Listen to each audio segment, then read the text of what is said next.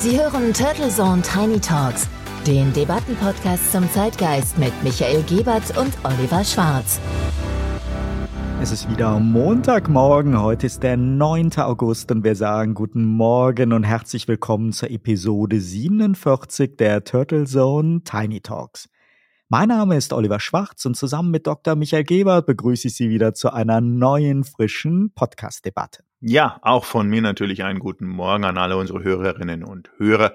Schön, dass Sie auch diese Woche wieder mit dabei sind und eingeschaltet haben. Servus, guten Morgen, Michael. Noch 49 Tage. Ja, der Countdown läuft und langsam werden sie uns vorgestellt. Die Plakatkampagnen der Parteien der Bundestagswahl. Man kann sich ja kaum mehr wehren, ob man rechts oder links auf die Straße schaut. Einer dieser wunderbaren Kandidaten und Kandidatinnen schaut einen immer an. Oh ja, auch 2021 sind Plakate immer noch das vitale Zentrum jedes Wahlkampfs. Witzig ist auch das Timing. Lars Klingbeil ist zu zitieren, dass der Wahlkampf Wahlkampf erst am 14. August beginnt. Irgendwie waren wir doch alle verwundert, wie inhaltsleer der Wahlkampf insbesondere bei der Union bislang verlaufen ist.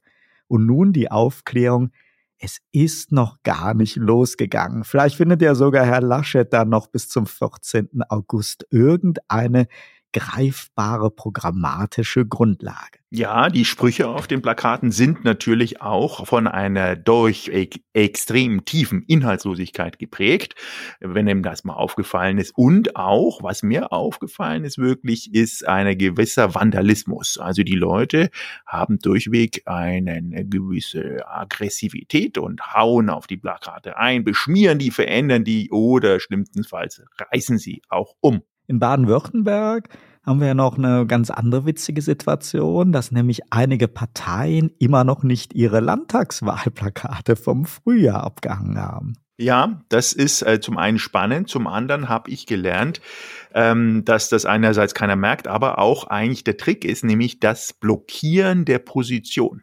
Das heißt, solange die da hängen, es gibt zwar eine entsprechende Regelung, dass die abgehängt werden müssen, und da gibt es auch eine Strafe, wenn das nicht passiert, aber die ist so gering, dass die Parteien manchmal sagen, dann lassen wir es lieber da, denn das ist eine sehr günstige Position mit sehr vielen Augenkontakten. Insofern Strafe zahlen, hängen lassen, blockieren und die Slogans dieser vielen Plakate sind natürlich auch immer wieder auch ein Dauerbrenner die sind quasi austauschbar und da kann man auch parteiübergreifend tauschen oder natürlich klauen. Und dazwischen hängen ja auch immer noch Plakate, die zum gemeinsamen Kampf gegen die dritte Welle aufrufen. Die kann man natürlich auch gleich hängen lassen und ja vielleicht dann bald mit der Zahl 4 überkleben. Ja, es sieht bestimmt lustig aus und vermutlich äh, auch nicht in den nächsten 49 Tagen, denn äh, wichtig ist ja, dass natürlich nach der Bundestagswahl äh, die großen Lockerungen dann vielleicht plötzlich auch auf den großen Schreck folgen. Ja, oder der große Schreck auf die großen Lockerungen.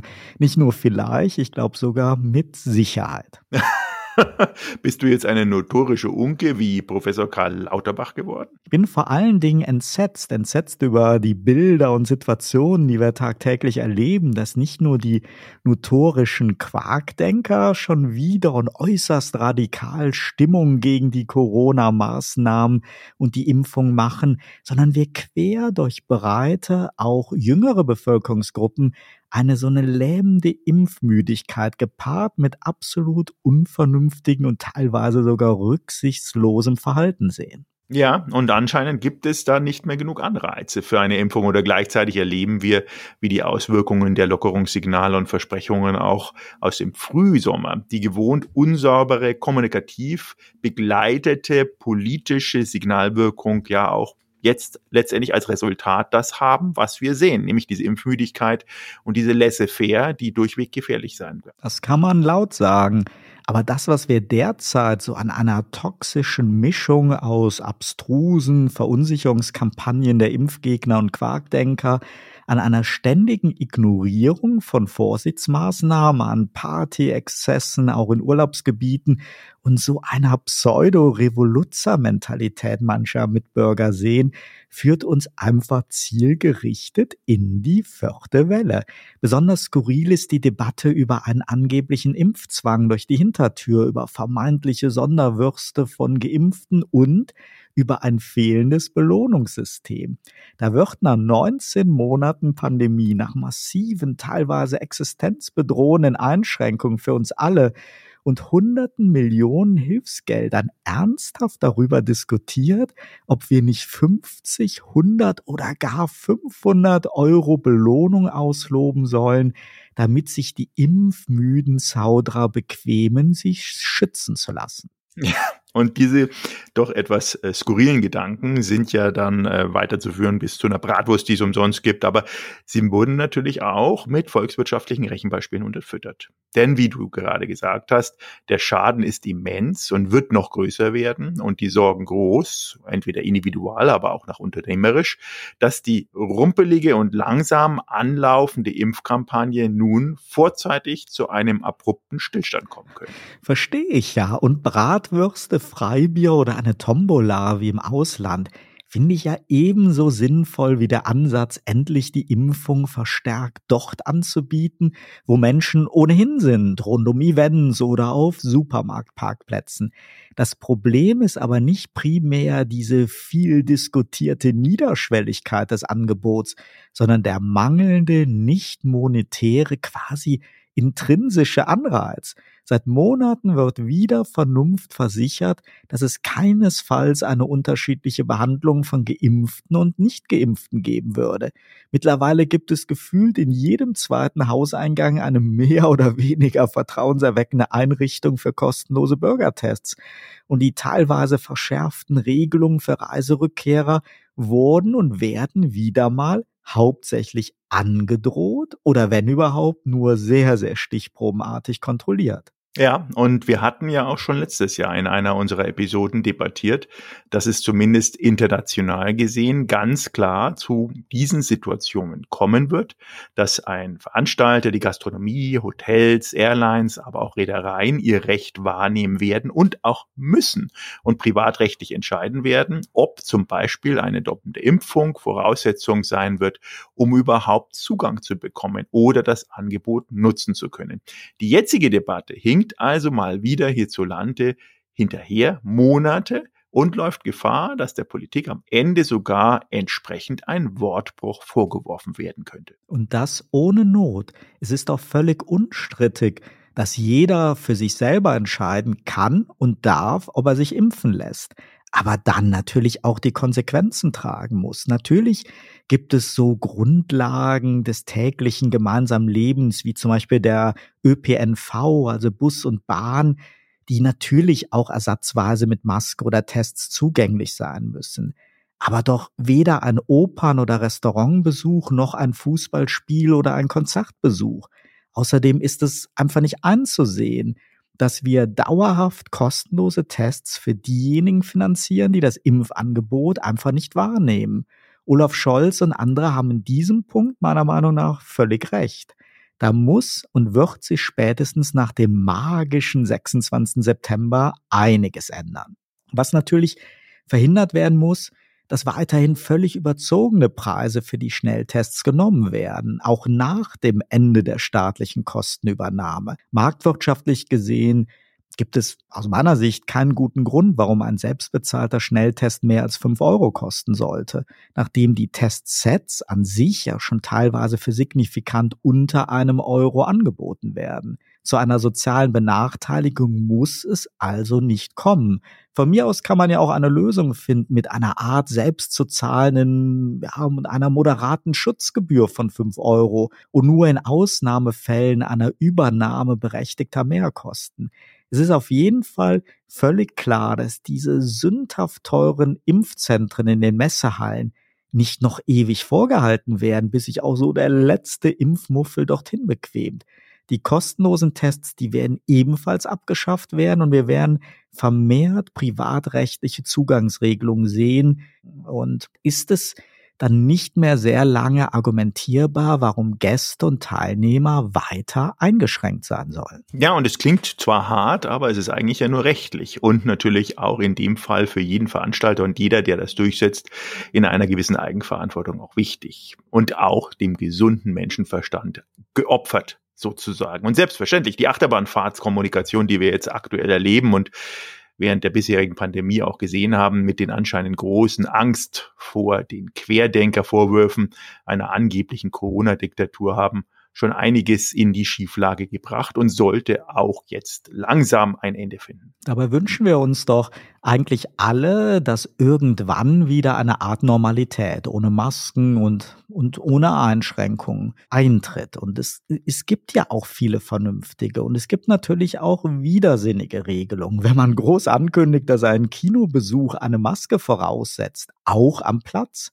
außer in den vermeintlich kurzen Momenten des Verzehrs von Speisen und Getränken. Dann muss man sich wirklich nicht wundern, dass die Leute XXXXL Größen von Popcorn kaufen und so einen halben LKW mit Nachos in den Saal schleppen und doch natürlich niemand, absolut niemand eine Maske trägt. Gerade wieder erlebt. Und so gibt es diverse Beispiele von Regeln, die durch ja die vielen Ausnahmen und durch die fehlenden Kontrollen zu so einer wo nicht kontrolliert wird, kann es auch nicht wichtig sein, Mentalität führt. Auch an den Flughäfen. Ja, und das verunsichert natürlich auch wiederum viele Menschen, die sich zu gewissen Weise ans Herzen nehmen und das auch ernst nehmen und schon längst geimpft sind, sich aber dreimal überlegen, ob sie auf Events oder in die Gastronomie gehen. Und besonders traurig sind dann noch die Beispiele, wenn Veranstalter sich sichere Konzepte ausdenken und genehmigen lassen, Besucher sich seit Monaten mal wieder auf ein Konzert freuen,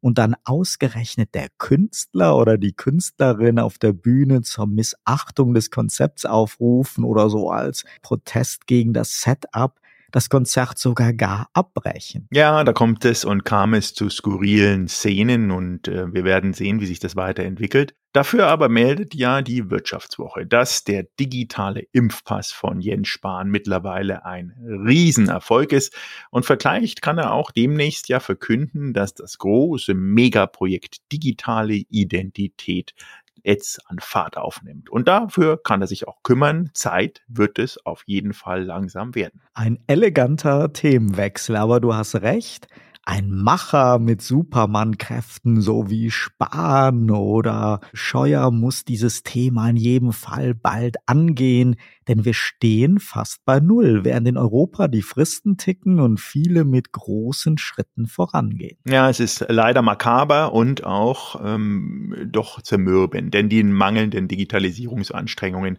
in Deutschland gerade auch in der öffentlichen Verwaltung und bei den Bürgerdiensten haben uns ja schon oft hier in unserem Podcast beschäftigt und es ist auch schon oft natürlich immer wieder angesprochen werden, wie langsam dort die Mühlen mahlen. Aber hier geht es ja um etwas anderes, ein bisschen weitreichender. Eine digitale Identität ist ja durchaus weit mehr als digitalisierte Verwaltungsprozesse oder Behördengänge. Es ist ein immenser Paradigmenwechsel gefragt und gegenüber der bisherigen Fixierung auf Papier oder sogar Fax. Und dazu bräuchte es eigentlich längst eine gesamtgesellschaftliche Debatte eine Einigung auf wirklich über den regionalen föderalen Systemen hinweg laufenden Bundesebenen.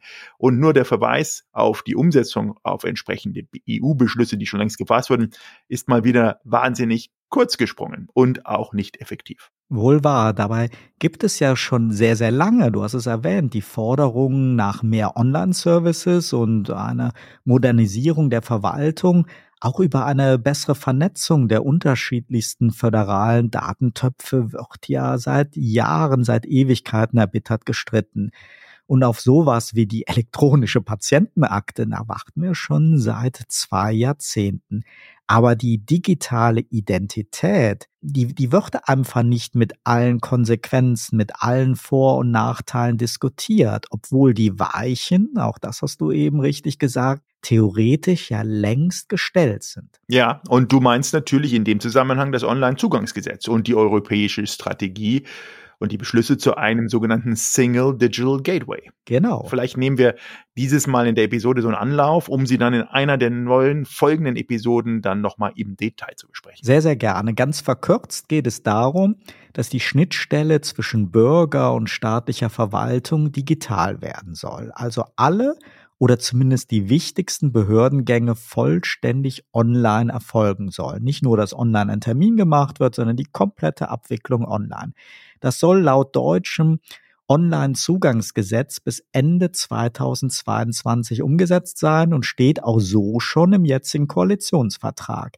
De facto sind wir davon aber noch meilenweit entfernt und bislang wurden erst ja jede Menge, also wirklich eine riesige Anzahl an Gremien geschaffen, aber noch nicht ernsthaft eine notwendige bundesweit verheiratete Datenstruktur und ein bundesweit einheitliches Bürgerportal geschaffen. Wichtig zu wissen ist aber, dass wir mit der Frist 2022 eigentlich schon völlig hinten dran sind, denn die wichtigsten Ziele des Onlinezugangsgesetzes sind ja nur die wirklich minimale Basis von einer Reihe schon Jahre alter EU-Beschlüsse, die wesentlich ehrgeiziger sind, mit dem Ziel von homogenen EU-weiten diskriminierungsfreien Bürgerservices für so einen vollständig digitalen Binnenmarkt. Da arbeitet man längst auf EU-Ebene schon an dem nächsten Schritt, nämlich der europaweiten Verheiratung der nationalen Bürgerportale. Das Stichwort dafür ist das von dir schon genannte Single Digital Gateway. Und auch hier laufen bald die Fristen ab und einige Länder sind schon fast fertig. Zudem wurde auf EU-Ebene ganz exakt alle Bürgerservices definiert, die zwingend online angeboten werden müssen, EU-weit. Michael, was ist denn so dein persönlicher Blick auf diese digitale Identität? Kurz zusammengefasst würde ich sagen, es ist eine wirklich ganze Reihe und ein Potpourri an Möglichkeiten, die man dort als Bürger oder Bürgerinnen bekommen könnte, wenn man sie offensiv für sich auch durchdenkt und angeht. Wir sehen das ja in unserem Beispielland zum Thema Digitalisierung in Europa in Estland, wie eine digitale Identität dort genutzt werden kann als Bürger multiple für Gesundheit, für öffentliche Dienste und Behördengänge, aber natürlich auch für ganz klassische Abwicklungen wie Förderungen oder Versicherungen oder auch natürlich Krankenversicherung etc. etc. Wir sehen dort seit fast über acht Jahren, wie es funktionieren könnte und sind trotzdem nicht in der Lage, hier über diesen klassischen deutschen Weg des Infragestellens oder der großen Diskussionen zu grundsätzlichen Themen wie Datenschutz und digitale Identität und Sicherheit hinauszukommen. Und das ist eine Blockadehaltung, die uns jetzt im ersten Moment der Dinge noch nicht so schadet, wie wir denken. Aber ich frage mich immer, warum denn dort nicht der Bedarf von den Bürgern kommt. Es wurden mittlerweile über zig Projekte, du hattest es angesprochen, zum Thema digitale Gesundheitsakte Milliarden vernichtet an Geld und Steuergeldern mit einem Output, der ganz ehrlich gesagt auf jede Papier- und Briefmarke passt, nämlich gar nichts und gleichzeitig aber auch kein Erkenntnisgewinn. Also es wurde nie dokumentiert dargelegt, was für Fehler haben wir dort gemacht und machen wir sie hoffentlich nicht nochmal. Insofern ist meine Einschätzung zum Thema digitale Identität Erstens, es ist eine eigene, eigenständige Episode wert, die wir durchaus auch führen müssen und sollten. Es ist einen Aufruf wert an unsere Hörerinnen und Hörer, das Thema digitale Identität an uns zu spiegeln, über unseren WhatsApp-Kanal und Feedback-Kanal zu sagen, was sind denn Ihre wichtigsten Herausforderungen und Fragestellungen, die wir dort debattieren und diskutieren müssten, auf einer gesamtwirtschaftlichen, auf einer bürgerlichen Ebene? Und das Dritte ist natürlich dieses Damoklesschwert des Jahres 2022, die wir uns selbst gestellt haben, innerhalb der EU und über die EU-Kommission und die EU selber als Entscheidungsgremium ob wir die einhalten und was es bedeuten würde, auch finanziell im Sinne von Maßregelung, wenn wir sie nicht einhalten. In diesem Sinne ein spannendes Thema, was wir aber durchweg weiterführend diskutieren sollten. Und dann sollten wir in der Tat auch darüber sprechen, wie sicher sind diese Daten, wie kann wir so etwas richtig angehen, damit das Ganze für die Menschen viele, viele Vorteile in Zukunft bringt und nicht das Risiko plötzlich vielleicht durch einen Hackerangriff oder einen Serverausfall eine ausgelöschte Identität zu haben. In diesem Sinne wünschen wir natürlich unseren Hörerinnen und Hörern wieder einen erfolgreichen Wochenstart. Bleiben Sie gesund, bleiben Sie uns treu und wir hören uns nächste Woche zu einer neuen Episode Turtle Zone Tiny Talks. Turtle Zone Tiny Talks, der Debattenpodcast mit Michael Gebert und Oliver Schwarz. Immer zum Wochenstart auf allen Podcast-Plattformen und auf turtlezone.de.